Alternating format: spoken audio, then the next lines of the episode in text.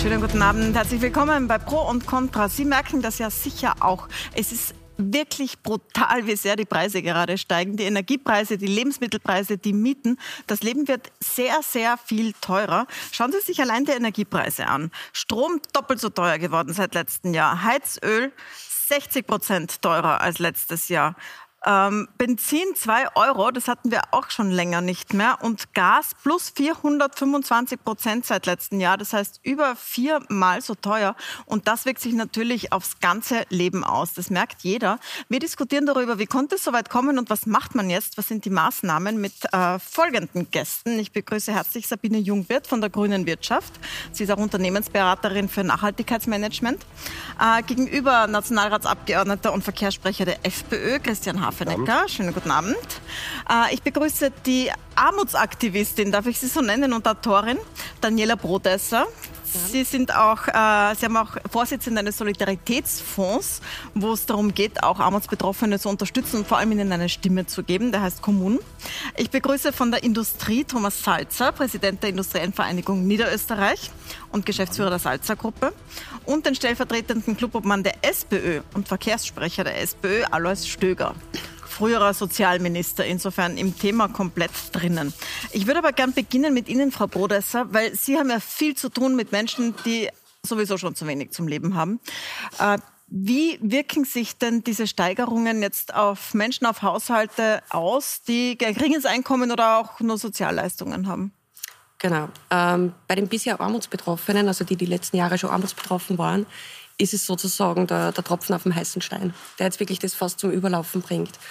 Ähm, da geht es jetzt nicht mehr darum, können Sie die Stromnachzahlung zahlen oder die Heizkostennachzahlung, sondern es ist Mitte des Monats das Geld schon knapp. Und da reden wir nicht nur von Menschen, die jetzt Sozialleistungen beziehen, weil sie chronisch krank sind oder länger keine Arbeit finden, sondern wir reden von, von prekär Beschäftigten, von Teilzeitangestellten im Handel. Das heißt, Leute, die durchaus arbeiten, aber mit dem Absolut. Lohn jetzt nicht mehr zusammenkommen, genau. weil sie nicht Vollzeit arbeiten. Genau, entweder weil sie im Niedriglohnsektor sind oder weil sie mhm. Teilzeit beschäftigt sind. Und bei denen ist jetzt wirklich der Punkt erreicht, wo ab Mitte des Monats nichts mehr geht. Was heißt denn das konkret? Also Sie haben ja mit vielen Kontakten, Sie sind eine von denen, denen die Leute schreiben. Was mhm. bedeutet das? Mitte des Monats ist das Geld aus. Was heißt das dann für den Rest? Es ist kein Geld mehr für Lebensmittel da. Also da geht es jetzt ist nicht darum, dass so in Österreich, so. dass Menschen kein Essen kaufen ja, können. Es ist so. Es ist, weil eben zum Beispiel die Miete bezahlt worden ist, äh, der Stromheizung, äh, und es ist dann Mitte des Monats kein Geld da.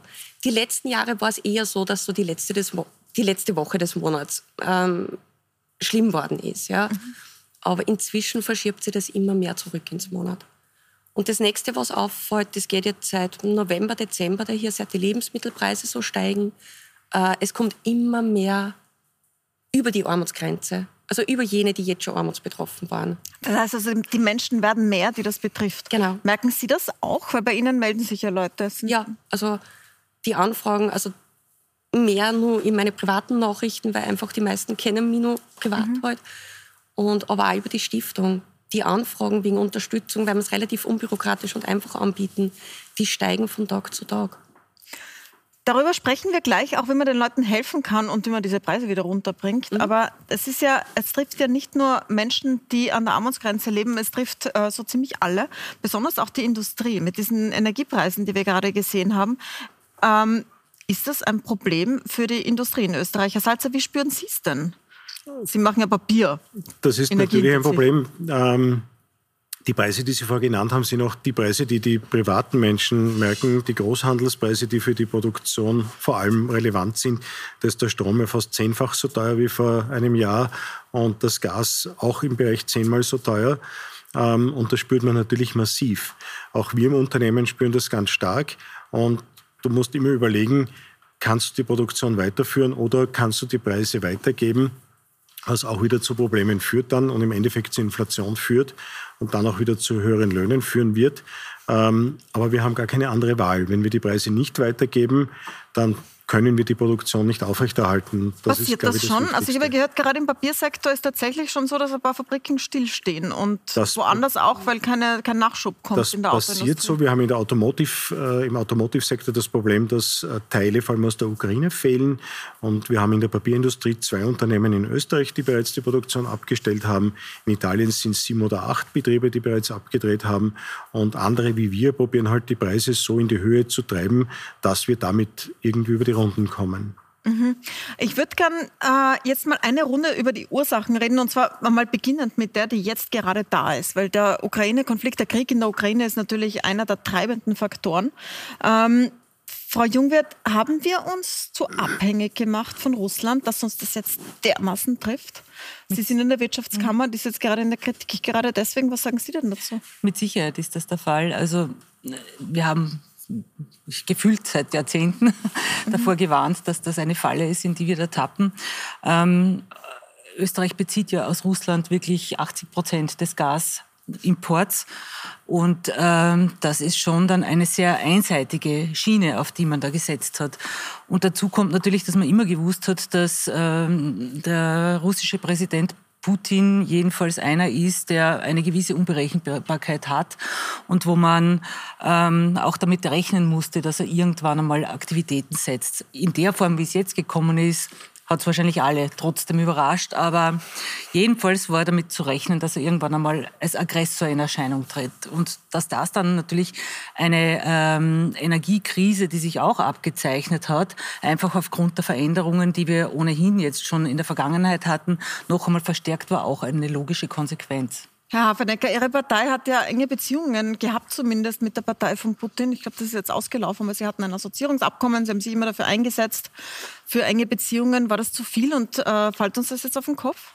Ja, also ich glaube nicht, dass da äh, ein, ein, eine, ein, ein, Schreiben des DFB unterschrieben hat, dass das jetzt der Grund dafür ist, dass der Wladimir Putin äh, in der Ukraine jetzt das macht, was er macht, sondern da müsste man mal andere Politiker vor den Vorhang holen, wie auch den Herrn van der Bellen, der sich mit denen in Sochi getroffen hat, wie den ehemaligen Wirtschaftskammerpräsidenten Leitl, der ihn hofiert hat, ehemalige Kanzler Schüssel. Also ich glaube, da gibt es eine ganze Reihe von Politikern, die auch immer wieder den Kontakt zu Putin gesucht haben. Aber, nur, Aber ich möchte auf eines, äh, ich habe Sie vorher aussprechen lassen. Unterschied, ob man sich freudestrahlend abfotografiert in Moskau, was die Spitzen ihrer naja, Partei so gemacht haben, oder so man einen der Herr van der Bellen nicht reingeschaut am Foto und auch der Herr Leitl war ganz happy drüber, ja, äh, dass er ihn sogar noch einen Diktator genannt Ihnen, hat. Aber vielleicht lassen Sie meine Gedanken hat. fertig führen, weil es war wichtig, was die Frau Milborn vorher auch eingeblendet hat, was nämlich die, das Anwachsen der Energiekosten innerhalb eines Jahres betrifft. Daran kann man sehen, dass die Ukraine-Krise jetzt vielleicht ein Brandbeschleuniger diesbezüglich gewesen ist, dass aber im Prinzip die Ursache schon ganz woanders liegt. Und aus meiner Sicht liegt die Ursache darin, dass man einfach in der vollkommen falschen Corona-Politik mutwillig Betriebe geschlossen hat, mutwillig auch Sand ins Wirtschaftsgetriebe, äh, ins Wirtschaftsgetriebe gestreut hat und dass man auch Menschen natürlich äh, in Kurzarbeit geschickt hat. Dort sind die Einkommen auch gesunken, das vergessen wir jetzt in der Diskussion und zwar mitunter drastisch. Gleichzeitig sind die Verbraucherpreise massiv angestiegen und das alles führt zu der Kettenreaktion, die jetzt, und da gebe ich Ihnen recht, durch die Ukraine-Krise noch befeuert wird. Ja, am Ende des Tages... Zurück, aber bleiben wir noch kurz beim Auslöser jetzt Ukraine-Krise. Ich habe gesagt, das ist befeuert mhm. worden, aber grundsätzlich grundsätzlich die, das Ansteigen der Energiepreise ist etwas, was wir seit Mitte letzten, Jahr, Mitte letzten Jahres ganz massiv beobachten. Sie haben es auch in Ihren Einblendungen gezeigt. Und deswegen kann die Ukraine-Krise da nicht die Ursache dafür gewesen sein, sondern die verfehlte Corona-Politik dieser, äh, dieser Bundesregierung. Ähm, Herr Stöger, bleiben wir trotzdem nochmal bei der Ukraine-Krise. Auch die SPÖ hat äh, enge Beziehungen zu Russland immer wieder gepflegt. Ähm, Bundespräsident Fischer sehen wir jetzt auf Fotos mit ah ja, Putin. Ähm, war das ein Fehler? Also ich, ich glaube, dass es notwendig ist, in, in Europa mit den Menschen zu reden, mhm. äh, auch mit den, den Ländern, die um uns äh, herum sind. Das ist die Aufgabe eines Bundespräsidenten, davon gehe ich aus. Äh, die Frage ist, in welche Abhängigkeit begibt man sich und wie geht die Bundesregierung um? Ich habe eine Frage an Sie. Haben Sie die Regierungsparteien heute eingeladen zu dieser? Natürlich. Und dann stellt sich schon eines der Probleme, die sind gar nicht da. Warum? Äh, wir haben derzeit ein Problem, wo die Menschen in Österreich von der Teuerung sie äh, gar nicht wehren können. Sie haben äh, eine Preisentwicklung beim Gas, beim Heizen, beim Strom. Die Menschen oder viele Menschen kommen an ihre Grenzen. Und wo ist die Bundesregierung? Schlicht und einfach nicht da. Und wir merken in der letzten Zeit eine Bundesregierung, die medial immer bei der Show ist, aber wenn es um Arbeit geht, wenn es um Umsetzen geht, ist sie nicht da. Und wir brauchen, und die Menschen in Österreich brauchen Lösungsansätze für äh, Begrenzungen äh, von äh, Preisen für äh, Energie. Und ich glaube, das ist entscheidend. Da muss man was tun. Die Regierung tut nichts und wir haben als Opposition, manchmal gemeinsam, manchmal nicht gemeinsam, Vorschläge erstattet und die Regierung handelt schlicht und einfach nicht. Aber als ehemaliger Minister müssten Sie schon wissen, dass dann, wenn Regierungsmitglieder nicht in Erscheinung treten, sie meistens im Hintergrund in Verhandlungen sitzen. Also ja, dann wird nach Abu Dhabi gefahren und mit dem nächsten totalitären also, System verhandelt. Also wenn das die Lösung ist, dann äh, ist also die Frage, ob das ich würde vom Regen in die Traufe. Würde Herr ich ich würde ganz gerne auf die Frage zurückkommen, wo kommen diese Energiepreise her?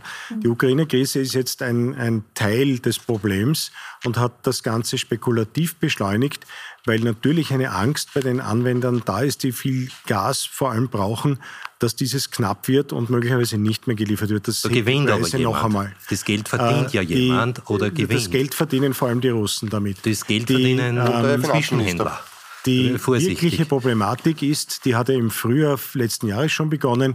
Es waren die Energiepreise im Jahr 2020, bedingt durch Corona, historisch sehr tief. Dann hat sich das im ersten Quartal 2021 langsam erholt und ab dem Sommer ist es explodiert. Und zwar deswegen, weil vor allem in Deutschland extrem wenig Wind war, extrem wenig Sonne war und man daher den benötigten Strom anders produzieren musste. So in Deutschland gibt es große Gaskraftwerke, es gibt große Kohlekraftwerke, es hat der Kohlepreis genauso explodiert, weil man die benötigte elektrische Energie auf diese Weise produzieren musste und gleichzeitig die Atomkraftwerke, die kein CO2 ausstoßen, zurückgefahren ist. Das ist die ursächliche Problematik. Es ist ein Nachfrageproblem, dass eine zu große Nachfrage nach dieser Energie da Aber war. Aber ich möchte dann darauf eingehen, was Sie jetzt gesagt haben. Sie haben gesagt, es verdient ja jemand dran. Es Natürlich. ist ja nicht so, dass kein Gas fließt. Also, also es hat ja Russland das Gas nicht abgedreht. Und wenn man sich die Rohölpreise anschaut, dann sind die auch bei Weitem nicht so gestiegen wie die Benzinpreise. Weil Sie es eingeworfen haben, Herr Stöger, wer, wer verdient denn dran? Woher also kommt das? Die Ursache ist jedenfalls, dass man äh, die Sicherung der Energie als keine staatliche Aufgabe mehr sieht, sondern man hat das dem Markt überlassen und der Markt reagiert auf Fantasien. Und jetzt gibt es die Fantasie, Sie haben es angesprochen, äh, dass äh, das Gas ist knapp und daher steigen die Preise.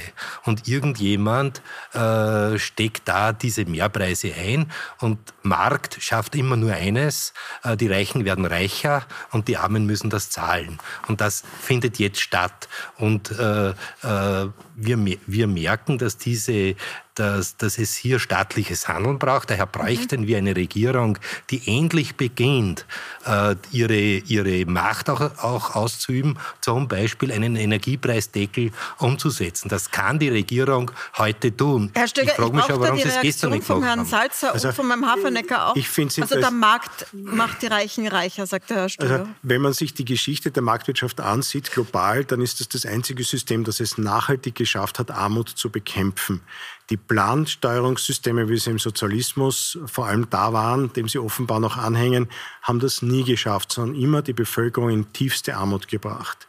Äh, selbst China, das immer noch planwirtschaftlich Wo teilweise kommt agiert, hin, selbst China Wo hat es hin? durch marktwirtschaftliche Instrumente geschafft, die Armut im Land massiv zu reduzieren. Wir haben, wir haben immer noch Gas, viel zu viel Arme. Gas, wir haben gleich viel. Wir haben immer noch viel zu viel Armut auf der Welt aber tendenziell ist sie wesentlich geringer als vor 20, 30 Jahren. Aber sagen Sie es uns, Sie haben ja eine These, Herr Stöger, wer es kriegt. Es ist ganz einfach. Äh, es verdienen entweder jetzt die Zwischenhändler, es gewinnt entweder die, die Eigentümer der OMV, die man privatisiert hat, es, verdienen, es verdient möglicherweise auch der Verbund äh, mit höheren Preisen zu billigen, zu, mhm. zu billigen Produktionskosten und zahlen tut die Bevölkerung. Und da braucht es einen Austausch. Und die Regierung soll einen äh, Preisdeckel machen, insbesondere bei Energie, äh, dann wäre das nicht der Fall. Die Frau äh, Ministerin für Wirtschaft könnte das morgen tun oder gestern schon gemacht haben. Ich glaube, es ist wichtig, dass man sich zwei Zahlen anschaut, nämlich den Vergleich mit der Wirtschaftskrise von 2008 und von jetzt äh, zur Wirtschaftskrisenzeit. 2008 hat das Barrel 144 Dollar gekostet äh, und heute war es wieder... Tonne Öl sozusagen, ein Fassöl sozusagen. Fassöl. Ja. Und heute war es wieder unter 100 Dollar. Mhm. Gleichzeitig waren aber 2008 die Spritpreise bei 1 1,42 in etwa und jetzt sind wir deutlich bei 2,50 gewesen. Sieht man mal die Spanne. Und die Spanne ist genau dort, wo der Kollege Stöger auch sagt. Das ist natürlich bei den Spekulanten auf der einen Seite. Und dann ist noch ein Rechenbeispiel wichtig, weil das soll man auch immer sehen. Es gibt noch einen zweiten Gewinner, wenn die Preise hoch sind und das ist der Finanzminister. Wenn Sie heute zur Zapfsäule gefahren sind und haben zum Beispiel ein Auto mit 60 Liter Diesel betankt, dann werden Sie dort in etwa 120 Euro dafür bezahlt haben, wovon sich aber der Herr Finanzminister 60,69 Euro eingestriffen hat. Ja. Das muss man sich mal vorstellen. Also die Hälfte des Tanks, der Tankfüllung von heute, hat eins zu eins der Herr Minister bekommen. Äh, und da muss man sich schon mal fragen, wie viele Steuern sind drauf und wer gewinnt aus der Krise. Nämlich der Herr Finanzminister, der damit Folgendes macht, äh, seine, sein Versagen bei der Corona-Politik querfinanzieren. Und das müssen jetzt eben die Leute bezahlen, das Versagen der Bundesregierung. Und deswegen liegt es auch in seiner Hand, genau an dieser Steuerschraube Corona zu reinbringen, Herr Hafenecker. Aber, naja, aber man muss die Ursachen schon dort suchen, wo sie auch zu finden sind. Ich hätte noch eine Antwort von Ihnen, Frau ja. Jungwirth, auf diese Frage, so wer gewinnt dran. Es haben heute zwei grüne Politiker, unter mhm. anderem Vizekanzler Kogler, äh, geschrieben, dass es da den Verdacht auf Preisabsprachen gibt. Mhm. Mhm. Weil wie der Hafenecker gerade vorgerechnet hat, am Rohölpreis, am Rohölpreis und am Gaspreis liegt es ja nicht. Genau. Wie also könnte man da eingreifen oder ist dieser mhm. Verdacht überhaupt berechtigt, dass da die Raffinerien oder die Tankstellenbesitzer das sich Das gilt es natürlich zu untersuchen, ob dieser Verdacht berechtigt ist. Muss man sich genau anschauen mit der Wettbewerbsbehörde. Ähm, aber ein, ein bisschen verdächtig schaut es aus, würde ich jetzt mal sagen. Ja, also ich will da nichts in den Raum stellen, was nicht bewiesen ist, aber trotzdem, man muss sich das wirklich genauer anschauen. Ja, vielleicht Und macht das gerade die Regierung, weil sie nicht da ist. Vielleicht kontrollieren sie das gerade. Vielleicht machen sie auch das, ich weiß es nicht. Ich glaube es nur nicht. Aber der Punkt ist, es muss dazwischen irgendwo auch was passieren. Also so wie Sie sagen, ich zitiere vielleicht, was der Vizekanzler heute gesagt ja. hat, damit man das. Der hat gesagt, man stellt sich schon die Frage, wenn der Ölpreis den dritten Tag in Folge sinkt, warum spüren die Menschen genau. das nicht entsprechend an der Tankstelle? Ja. Es drängt sich der Verdacht auf, dass sich ein paar Ölkonzerne auf Kosten der Leute eine goldene Nase verdienen. Plus der genau. Finanzminister. Wir haben ein Preisgesetz ja in Österreich und die Wirtschaftsministerin könnte dem Einheit halt gebieten und das tut sie nicht. Und das ist das Problem. Und wir könnten da hier auch konkreten Maßnahmen setzen. Ich habe das am Donnerstag, glaube ich, war es im, im äh, Konsumentenschutzausschuss im Parlament, äh, sie darauf hingewiesen. Sie tut es nicht, weil sie nicht will. Und die Regierung müsste handeln. Und das ist eine Ablenkungsdebatte, wenn der Herr Vizekanzler sagt, ja, da könnte, die sollen was handeln, dafür werden sie bezahlt. Und das ist ja, das ist ja auch eine Problematik, die erkannt worden ist von den Regierungen von Ungarn und von der Slowakei, wo diese Deckelungen schon längst stattgefunden haben. Und wenn die Ministerin Köstinger sagt, mit der Mehrwertsteuer geht es nicht, okay. Aber die Mineralölsteuer ist auf jeden, Fall, äh, auf jeden Fall etwas, was man beeinflussen könnte und über die man natürlich auch eine Deckelung vornehmen könnte. Ja. Wird nur nicht gemacht. Also warum haben es äh, bereits wesentlich vor der Ukraine-Krise Ungarn und die Slowakei verstanden und wir zum Beispiel nicht? Weil die Regierung eben nicht arbeitet und weil die Regierung gar, nicht mehr, gar keinen Sinn mehr dafür hat, wo die Leute ihre Probleme haben.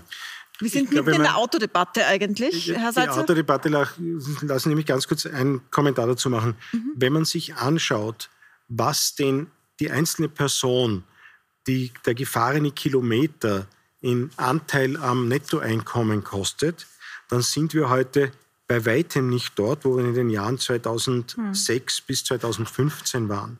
Das heißt, der das heißt, Preis ist, ist zwar nominell mit 2 Euro teuer, aber mhm. tatsächlich ist er kaufkraftbereinigt billiger, als er damals war.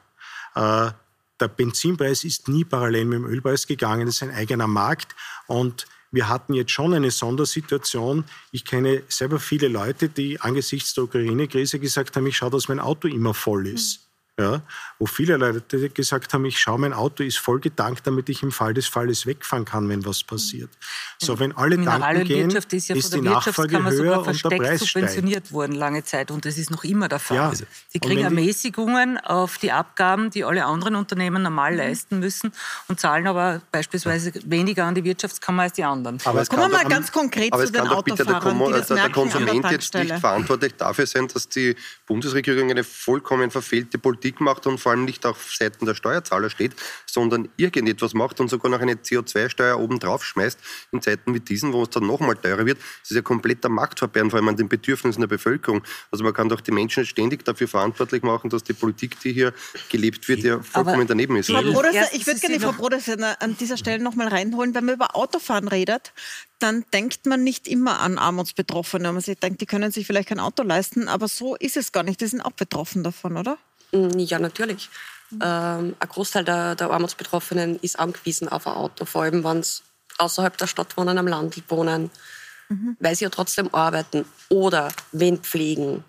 Viele Armutsbetroffene sind ja daheim, weil sie Angehörige pflegen oder weil sie chronisch krank sind und das Auto brauchen, damit sie ihre Erledigungen machen können. Ähm, die Teuerungen jetzt sind natürlich eine Katastrophen. Aber wenn Sie hören, es ist gar nicht teurer als in den Jahren 2008 bis 2015, wie der Herr Salzer richtig sagt. Es, es ist der berühmte Tropfen auf dem heißen Stein. Es sind, Sie meinen, glaube ich, den Tropfen, der das Fass überlaufen. Es ist die genau. Summe, ja. ist die genau. Summe an Dingen, Wenn ich ein Beispiel einbringen darf, mhm. jetzt mal ganz von mir persönlich. Wir haben 2004 sind wir in eine 80 Quadratmeter Mietwohnung einzogen mit 429 Euro Miete. Unser Nachmieter zahlt jetzt 910 Euro in der gleichen Wohnung, während die Gehälter nicht wirklich massiv gestiegen sind. Mhm. Dazu kommt Lebensmittelpreise, die sie seit Dezember beim Durchschnittseinkauf, wann Menschen in prekäre Situationen einkaufen gehen, limitieren es sowieso schon. Und wenn aber da der Einkauf pro Woche 20, 30 Euro mehr kostet, plus die hohen Mieten in die, in die letzten Jahre, plus die steigenden Energiekosten, ist der Spritpreis mit 2 Euro eine Katastrophe. Schauen wir uns mal kurz an, wie sich dieser Spritpreis zusammensetzt. Weil Sie haben jetzt ein paar Mal gesagt, der Hafenecker, der Finanzminister, verdient mit. Ähm, ich habe eine Grafik rausgesucht dazu, wie das aussieht. Also wer bekommt eigentlich das Geld, das man an der Zapfsäule zahlt? Da ist der Nettopreis bei Diesel 1,2. Ich weiß nicht, ob Sie das da gut sehen. 1,27 Euro. Dann kommt dazu Mineralölsteuer mit fast 40 Cent, Umsatzsteuer mit 33 Cent und dann ohne, ohne CO2-Preis auf 2. Und dann kommt noch der CO2-Preis dazu. Bei Super schaut es so ähnlich aus, so ungefähr. Also es ist schon einiges, das Steuer drauf ist. Jetzt ist es ja etwas, ja, Frau Jungwirth, das äh, gerade die Grünen ja so wollten ist ja extra eingeführt worden. Warum? Also wir wollten keinen Preis von 2 Euro für, für Warum Person. nicht? Ja, sie eskaliert sehr weit. Heißen, es ist gut, wenn fossile Energie teuer ist, weil dann steigen die Leute eher um auf Öffis und auf Rad. Ja, das stimmt, wir wollen, dass die Leute auf Öffis und Rad umsteigen, aber äh, der, der, der, Punkt ist, es geht uns ja um die CO2-Bepreisung als Element in dieser gesamten Preisgestaltung, die wir vorher gesehen haben, äh, als Lenkungsmaßnahme.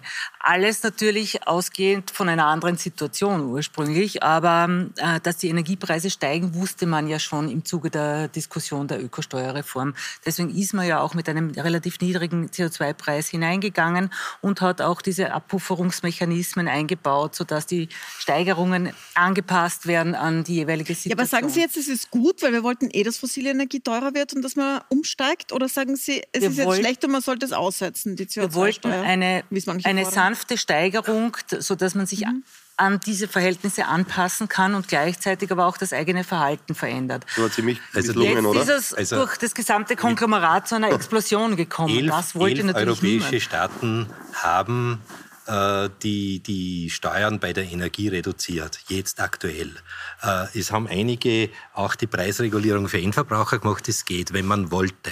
Äh, diesen grünen Vorschlag, dass man die Preise teurer macht, damit man diese Dinge nicht mehr verbraucht, das erklären Sie mir bitte von einem Pendler in Oberneukirchen, der in die Arbeit kommen will. Oder ich sage Ihnen, Gemeinden in meinem Wahlkreis, die haben keine Chance, weil es kein öffentliches Verkehrsmittel gibt, mit dem sie in die Arbeit kommen. Mhm. Und daher ist die Antwort der Grünen schlicht und einfach eine Verteuerung ihres Lebens äh, jetzt ganz real. Und eins kommt auch noch dazu, das Herunterrechnen auf einen Kilometer ist nett, aber die Menschen fahren auch weiter, weil die, die Anforderungen, sie müssen, auch sie müssen auch eine höhere Mobilität für sich in Kauf nehmen, damit sie in die Arbeit kommen. Und auch das ist der Fall. Und mhm. daher äh, hilft es nichts, diese Diskussion. Sie ist auch wirtschaftspolitisch völlig daneben, dass ich die Preise erhöhe, äh, die Ärmeren keine Chance haben, diese Preise zu bezahlen. Und dann können sich nur die, Leist äh, die Reichen eine Umweltpolitik leisten. Und das kann es nicht sein. Das ist äh, äh, ein, ein, grundsätzlicher Fehler der Grünen. Frau Brodesser, direkt dazu? Also eigentlich direkt zur CO2-Steuer äh, und zu diesem Klimabonus, den ich im Prinzip gar nicht schlecht finde, aber für einen ziemlichen Fehl halt. Warum kriege ich zum Beispiel, die am Land wohnt, aber nicht recht weit weg von der Stadt mit verdammt guten Öffi-Anbindungen, mehr? Warum wird mein Auto mehr oder weniger finanziert und jemand, der in Wien in einem Altbau wohnt, zur Miete, sie nicht aussuchen kann, welche Gasheizung, also welche Heizung das er hat, kriegt wesentlich weniger. Und da ist ein großer Fehler. Weil mit diesen 150 Euro oder was auch immer Sie halt haben am Land draußen. Ich weiß nicht genau, wo Sie wohnen, aber je nachdem zwischen 100 und 200 ist ja die Range beim Klimabonus, werden Sie Ihr Auto nicht finanzieren können, sondern es ist ja der Ausgleich für das, was der CO2-Preis dann zusätzlich ausmacht. Ja?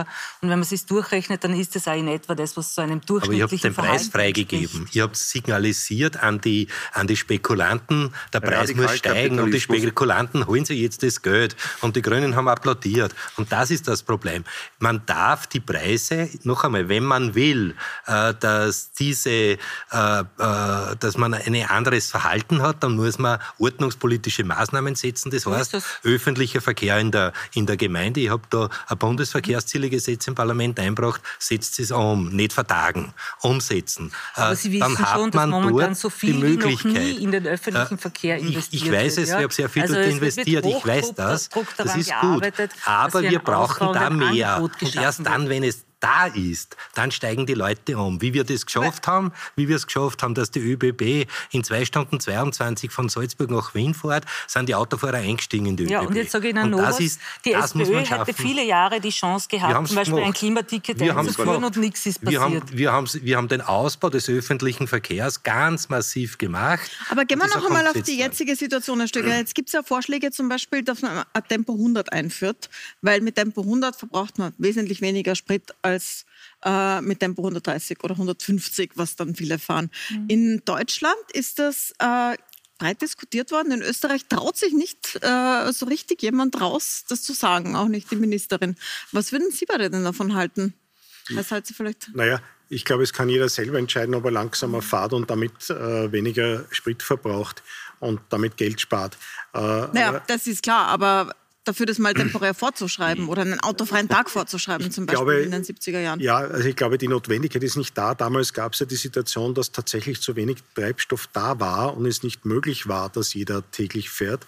Die Situation haben wir nicht. Es ist halt nur relativ teurer im Vergleich zu den letzten zwei, drei Jahren. Aber lassen Sie mich auf das Thema der Kosten überhaupt zurückkommen. Man muss sich schon ein bisschen anschauen in Österreich, ähm, ist das der Herr Vater wir tendieren immer dazu, wir tendieren immer dazu, dass wir sagen, äh, der Staat soll jetzt die Kosten deckeln. Es muss auch irgendwer zahlen. Ja? Mhm. Wenn der Staat die Kosten deckelt, mhm. das hilft ja. ja letztlich der Industrie nicht weil die Großhandelspreise, an der die Industrie Einkäufe hängen, wird der Staat nicht deckeln können. Wieso das, nicht? Weil er es sich nicht leisten kann. Na, ja, na, weil er, er sich nicht zahlen, aber wenn er den aber die Industrie gibt es ja auch an den Konsumenten weiter. Also Spekulanten also besteuern würde, trotzdem weitergeben. Das heißt, wir reden über viele Milliarden, die das wir kosten Wir reden da über ja. zig Milliarden, um Wenn er die Spekulanten besteuern würde... Wir keine Hemmung gehabt, 67 Milliarden Euro zu verbrennen in den letzten zwei Jahren. Es ist immer die Spekulantenschuld. Schuld ist, dass wir zu viel verbrauchen und dass Russland halt gerade so viel liefert, dass die Preise schön hoch sind. Mhm. Äh, es ist nicht so, dass die Russen den Gashahn voll aufgedreht haben und alles mhm. liefern, was irgendwie möglich ist und damit den Preis runterhalten, sondern es wird gerade so viel geliefert, dass man sagen kann, wir erfüllen alle Verträge, aber wenn ihr mehr wollt, ist es unendlich teuer und mhm. genau das passiert. Das heißt, das ist das, das heißt, Hauptthema. man finanziert schon auch Russland. Wir finanzieren natürlich mit dem Gas Russland mit. Äh, die Frage ist, ob Russland zu diesen Geldern noch kommt, weil sie ja auf die Devisen, die man dafür zahlt, momentan nicht zugreifen können. Ähm, aber wir finanzieren das mit.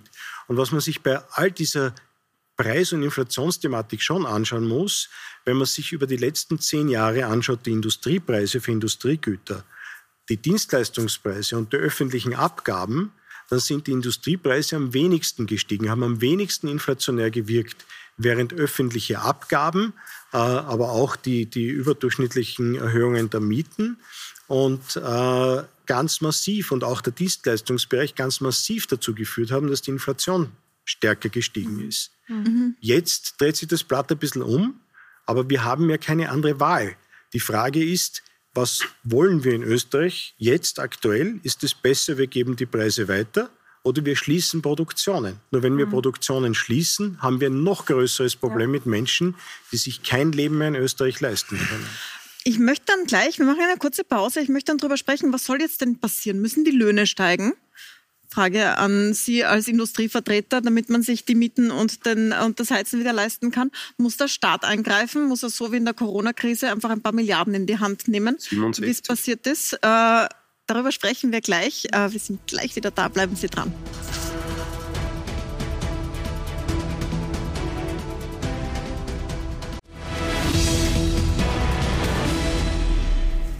Willkommen zurück bei Pro und Contra. Wir diskutieren über die explodierenden Lebenskosten.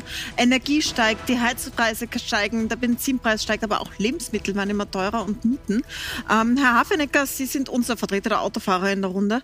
Ähm, Sie wollten noch was sagen zu den Benzinpreisen, bei denen wir gerade waren.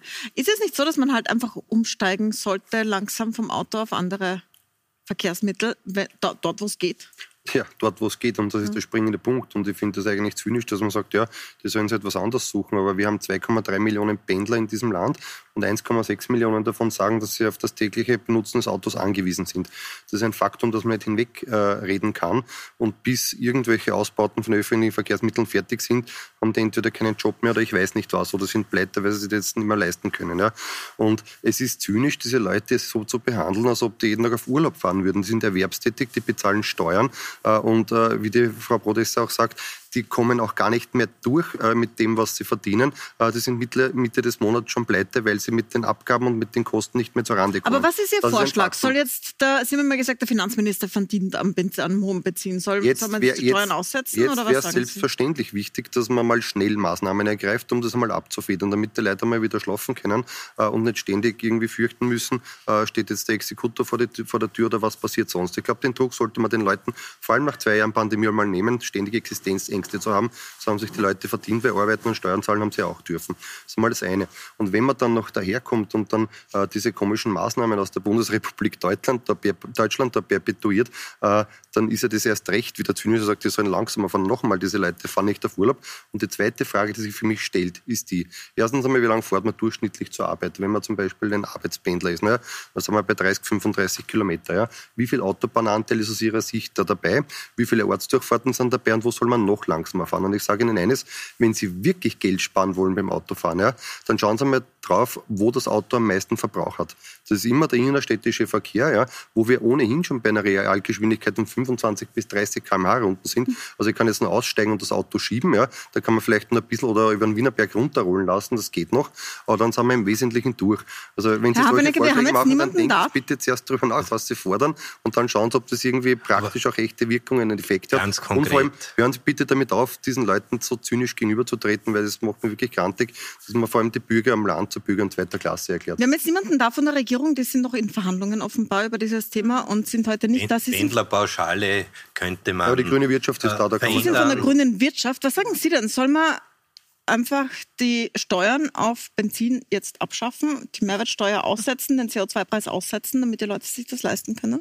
Nein, ich meine, grundsätzlich ist es so, dass alles momentan zur Disposition steht. Das mhm. ist so und so klar. Also diskutiert wird alles, aber äh, selbst die Expertinnen der, Wirtschafts-, der Wirtschaftsforschung sagen, dass äh, das Senken der Mehrwertsteuer beispielsweise oder Mineralölsteuer jetzt keinen, keine positiven Effekte hätte und Gießkannenprinzip ist. Und es wundert mich ehrlich gesagt da, dass das ausgerechnet von der FPÖ und von der SPÖ so vehement kommt, äh, wo eigentlich ja dann am Ende nicht zielsicher und treffsicher diejenigen profitieren würden, die äh, mit geringem Einkommen auskommen müssen, sondern in Wahrheit die, die mehr konsumieren, nämlich mehr fahren, weil sie sich leisten können, genauso die Profiteurinnen und Profiteure dieser Maßnahmen wären. das, das heißt, wir müssen ja ganz woanders ansetzen. Fahren. Wir müssen ja ganz woanders ansetzen. Wir müssen ja eben genau dort ansetzen, wo es um die Einkommen so. geht. Und es betrifft einerseits all diejenigen, die von Sozialhilfen und äh, Transfers leben. Also da muss man meiner Ansicht nach auf jeden Fall etwas machen, dass es diesen Menschen besser geht. Und gleichzeitig gibt es aber auch im arbeitenden Segment gibt's eine Menge Menschen. Also die Niedriglohnbereiche sind es einerseits, aber auch bei den kleinen Selbstständigen haben wir äh, ganz erschreckliche Einkommenssituation. Denken Sie an den Rechnungshofbericht, an den letzten, letzten Einkommensbericht. Jahre, ja. Äh, da ist es so, dass die ausschließlich Selbstständigen ein Medianeinkommen von nicht einmal, also sagen wir, knapp über einen Tausender dann netto unterm Strich haben im Warum? Monat. Ja. Also, Warum? Äh, ja, Frau Broder, weil die, weil Sie die letzten zwei Jahre die Wirtschaft torpediert haben Nein, und das aber nachhaltig. diese Einkommenssituation ist noch von vor der Krise, weil die Zahlen nämlich so lange brauchen und wahrscheinlich wird es in der Krise noch schlechter geworden Dann reden wir mal drüber, wie man die also Leute also unterstützen kann, Den Leuten jetzt geht, wenn man so schnell äh, ja, diese Zahlen heben Ich kann nichts dafür, können. dass der Rechnungshof immer naja, erst rückwirkend aber das kann man sich da nicht zurückziehen, bitte. Frau Broder, Sie haben, Sie haben viel ja? Kontakt mit Leuten, die von Armut betroffen sind. Sie haben zuerst geschildert, dass den Leuten tatsächlich also Mitte des Monats das Geld ausgeht. Ähm, wird das helfen, zum Beispiel, was der Hafenecker fordert zum Benzin, oder glauben Sie, braucht es anderes, um zu unterstützen? Zum Herrn Hafenecker, äh, ich würde zum Beispiel nicht Steuern auf, auf, auf Sprit oder so irgendwas senken, sondern warum nicht die Pendlerpauschale wirklich gezielt zahlen? Es gibt inzwischen genug Daten, wer wirklich das Auto braucht, weil es keine guten ÖV-Anbindungen gibt, weil sie sonst Kinderbetreuung und Arbeit mhm. nicht ausgeben. Die gibt es, die liegen auf. Warum da nicht gezielt äh, Pendlerpauschale zum Absetzbetrag äh, Kilometergeld machen, äh, ist ein Thema. Es geht darum, dass man das Kilometergeld für die, die fahren müssen, dienstlich mit dem Privatauto erhöht. Das, das wären Maßnahmen. Zum Beispiel. Äh, und das kann man machen und das kann man schnell machen. Und wenn es morgen die Regierung im Sozialausschuss das einbringt, dann wird es bei der nächsten äh, Sitzung des Nationalrates nächste Woche beschlossen und kann am, am 1. April in Kraft treten. Das und werden zustimmen, höre ich ja, daraus. dass es an uns scheitern würde, oder? Das, wir, es gibt Vorschläge von uns, die sind vertagt worden. Wir haben 2020 im Parlament eingebracht, wir müssen was gegen die, gegen die äh, Preissteigerungen bei Energie was mhm. tun, weil die trifft natürlich immer äh, am meisten die Ärmsten in dem Land. Aber reden wir mal, gehen wir mal weg vom Auto, weil es haben ja nicht alle ein Auto, es fahren nicht alle, es geht ja auch um Lebensmittel, es geht auch um Mieten, es geht auch um Heizkosten. Und Herr Salzer, äh, da frage ich Sie jetzt als Unternehmer und als Industrievertreter. Es ist offensichtlich, dass die Löhne nicht so stark steigen, wie die Kosten steigen. Müssen die Löhne nicht steigen? Also da widerspreche ich Ihnen ganz vehement. Gerade in der Industrie steigen die Löhne eigentlich in den letzten 20, 30 Jahren regelmäßig immer mehr als die Inflation ist. Das heißt, die, in der Industrie gibt es tatsächlich jedes Jahr, ich glaube, eine einzige Ausnahme ähm, im Zuge der Krise 2008, aber auch das wurde danach sofort überkompensiert. Aber jetzt haben wir 5,9 Prozent Inflation. Das ist ja höher, als das in den letzten ja, wir haben, 10 wir Jahren, jetzt, 15 Jahren wir war. Wir haben jetzt rückblickend, man muss immer in den Lohnverhandlungen ist ja so, dass man sich immer die letzten zwölf Monate anschaut. Da sind wir im Schnitt bei etwa 3,9 bis 4 Prozent Inflation. Mhm. Äh, und wir werden schauen, was die Verhandlungen jetzt in der Frühjahrsrunde bringen. Ähm, wir müssen schon aufpassen, dass das Ganze nicht zu einer Lohnspitze Preisspirale kommt, dass nicht die Löhne in einem so hohen Ausmaß steigen, dass das noch einmal einen Zusatzeffekt auf die Preise hat, weil dann kann sich niemand mehr was leisten. Also Aber glaub, was wäre da die Gefahr? Vielleicht, äh, oder vielleicht frage ich Sie, Herr Stöger, wenn Sie mal lang genug verhandelt, was, was so Löhne betrifft jetzt auch. Was ist die Gefahr, die Lohnpreisspirale? Was ist die Gefahr, wenn die Löhne jetzt steigen?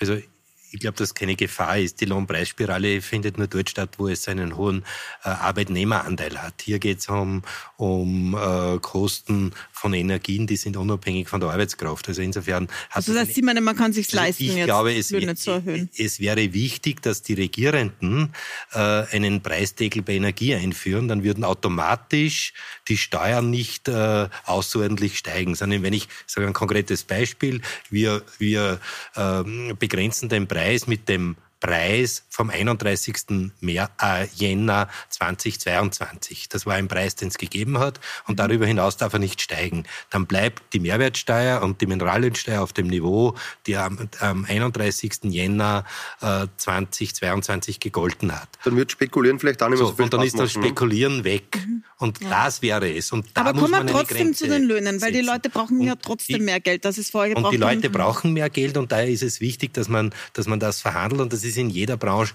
natürlich unterschiedlich. Mhm. Das macht in einem Bereich, wo ich hohe, viele Arbeitnehmer habe und das die Produktion ist, zum Beispiel Krankenanstalten und so, wo, wo die Arbeitskraft das Entscheidende ist, dort ist es ganz wichtig, äh, da macht das viel aus. In der Industrie, wo die Arbeitskostenanteil unter 20 Prozent ist. Also, äh, entschuldigen Sie bitte, der größte Industriesektor in Österreich ist die metalltechnische Industrie. Ja, die, hat, die, hat, Arbeits, die hat Arbeitskosten im Bereich zwischen 60 und 70 Prozent in vielen Bereichen. Das heißt, der ja? schlagt schon also voll durch. Metalltechnischen Industrie. In der metalltechnischen Industrie gibt es teilweise also sehr hohe Anteile. 70 Selbst in der Papierindustrie sind die Lohnkostenanteile im Bereich 15, 20 Prozent. Aber die Energiekosten Betrieben. sind wesentlich höher. Die Energiekosten die waren immer niedriger, sind jetzt höher. Sind höher Sie haben aber das Problem, wenn jetzt die Löhne überdurchschnittlich hoch steigen, haben Sie zusätzlich zu dem Kostendruck der Energie auch noch den Lohnkostendruck. Ja, Und Sie müssen das an die Kunden weitergeben, weil sonst überleben Sie nicht. Aber nicht ja. die Arbeitnehmer dürfen es nicht zahlen. Wobei, Und das ist der Unterschied. Frau Brodesser.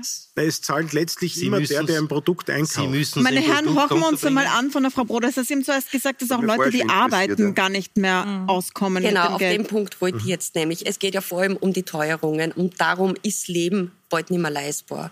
Und wenn wir von der Industrie reden, von den Löhnen, die sind wirklich relativ gut. Wir mhm. reden aber vorwiegend von Menschen, die im Handel arbeiten, die in der Gastronomie arbeiten, die in der Pflege arbeiten. Die ganzen sogenannten, wie es jetzt in der Pandemie immer beklatscht worden sind, die SystemerhalterInnen. Ja. Ähm, und die hat da sich nicht lebt der Großteil an oder unter der Armutsgrenze. Und da müssen wir sehr wohl. Und da bin ich, da sage ich auch, da muss der Staat endlich was tun, damit dort die Löhne raufgehen. Weil das sind die Menschen, die ihm jetzt am Limit sind. Sie sind ja auch Unternehmerin ja. von der grünen Wirtschaft, genau. Frau Jungwirth. Ähm, können sich die Unternehmerinnen, die jetzt außerhalb der Industrie sind, überhaupt leisten, jetzt Löhne zu steigern nach diesen letzten zwei Krisenjahren? Ja, das ist eine Frage der Ausgestaltung, weil äh, ich muss ja nicht unbedingt jetzt äh, die, die Bruttolohnkosten steigern. Ich kann ja auch an einer anderen Stelle ansetzen, nämlich indem ich die Abgaben senke. Jetzt muss man nur natürlich im Auge behalten, dass dieses Segment äh, schon keine Einkommensteuer fast mehr zahlt. Das heißt, ich muss an einer, an einer anderen Schraube drehen und das ist in dem Fall dann die Sozialversicherung. Herr Stöger, Sie sind Spezialist für Sozialversicherung. Was sagen Sie dazu, wenn man sagt, dann zahlt man weniger in die Sozialversicherung. Dann zahlen die Arbeitnehmer. Das ist die größte Lüge. Äh, die Grünen verstehen das nicht. Aber wenn ich, wenn ich keine Krankenversicherung mehr zahle, dann werde ich auch nichts bekommen, wenn ich krank bin. Punkt.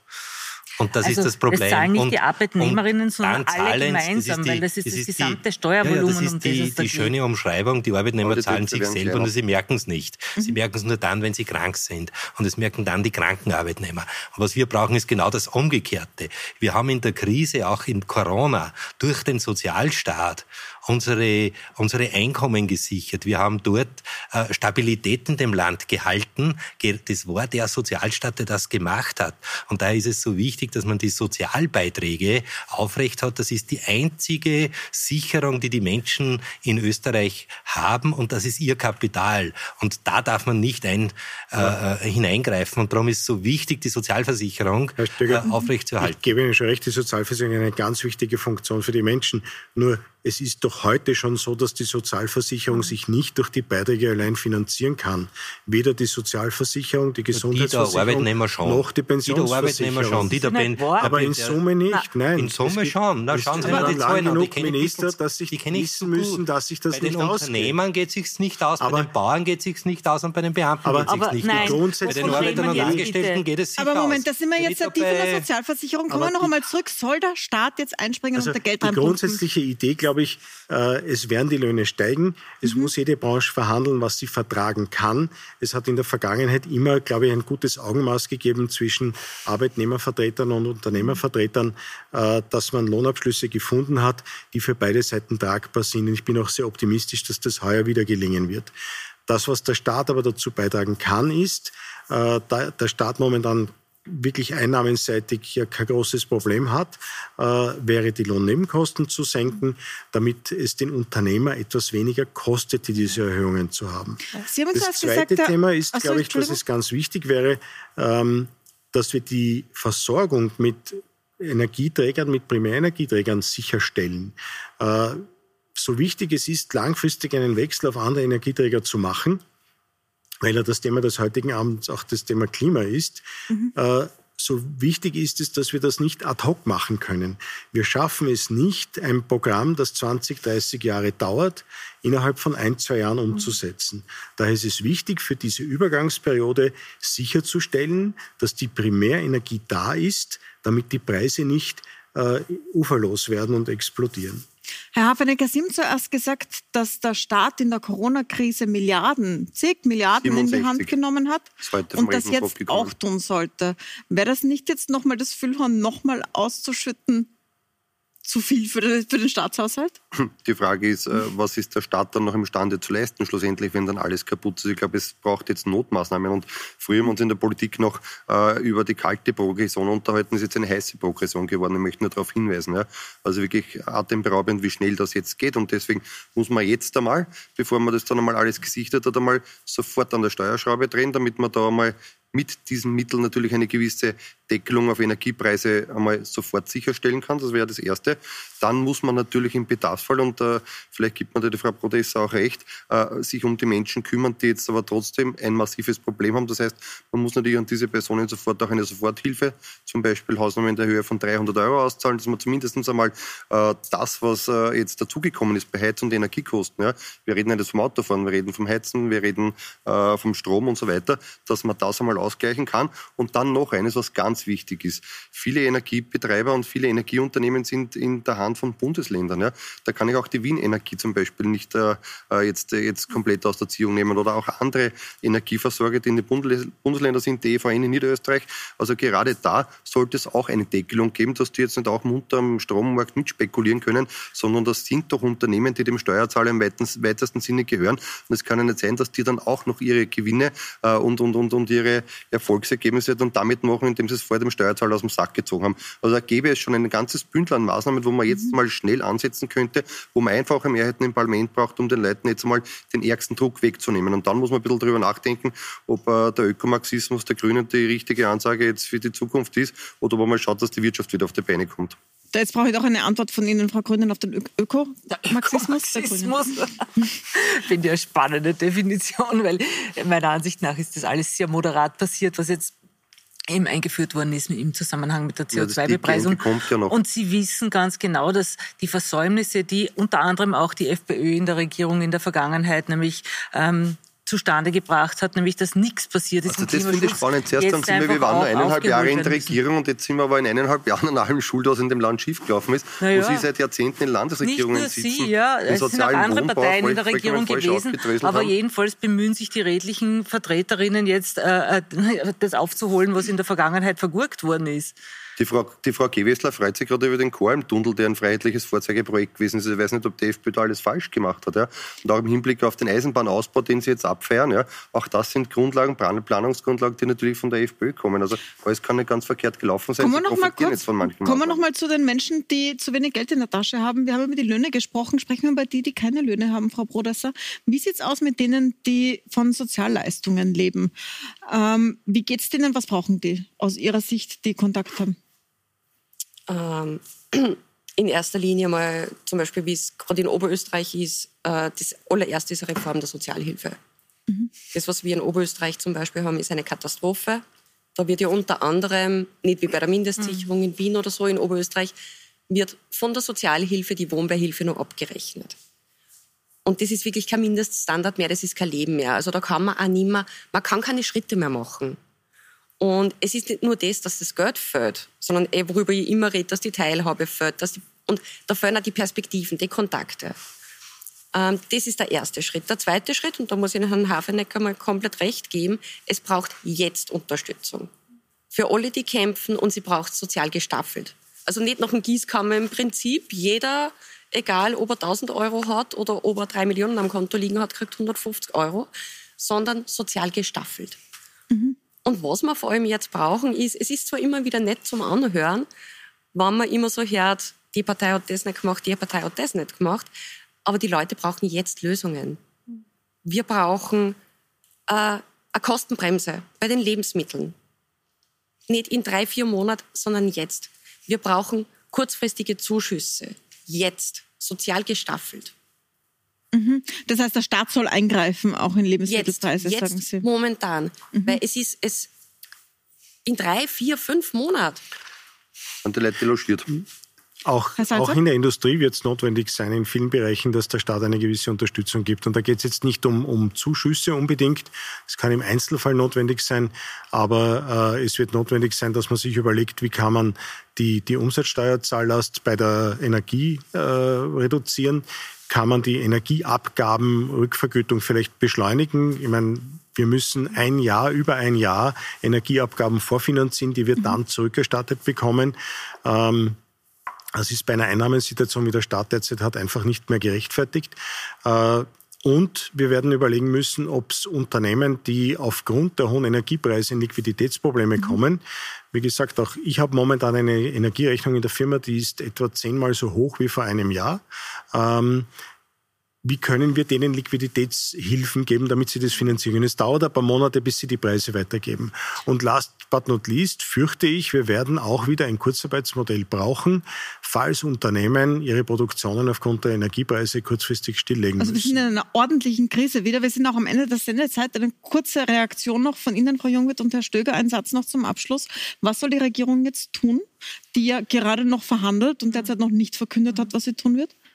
Also meiner Ansicht nach geht es um einen, den sogenannten breiten Fächer an Maßnahmen, der, mhm. den auch der äh, Stefan äh, Schleicher in, in den Medien heute verkündet hat.